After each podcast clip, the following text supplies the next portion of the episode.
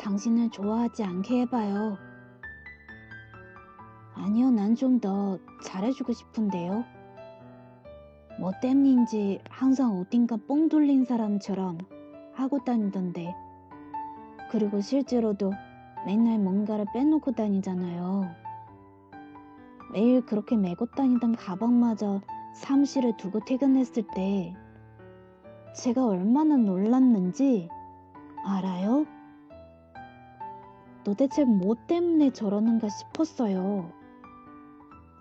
자고 그러면 그럴수록 나라도 옆에 있어줘야겠다는 생각을 한 건 지난번에 왜 늦게 회사 앞 신호등을 건널 때였어요.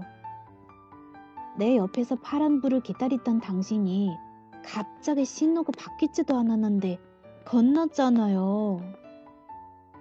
다행 두 대 차가 급정거를 해서 위험한 순간을 모면하긴 했지만 그때 놀랐던 건 뒤 서 있던 저였지.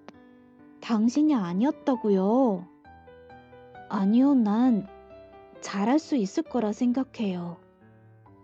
한 사람한테 아니, 세상 전부 다한테까지도요. 그러면 나를 불안하지 않게 해봐요. 그러면 아예 내가 당신을 좋아하지 않게 해봐요.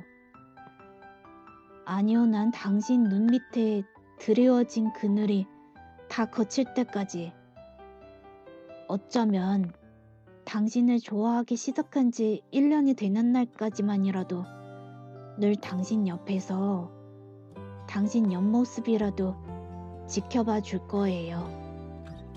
당신도 그게 나을 거예요. 彩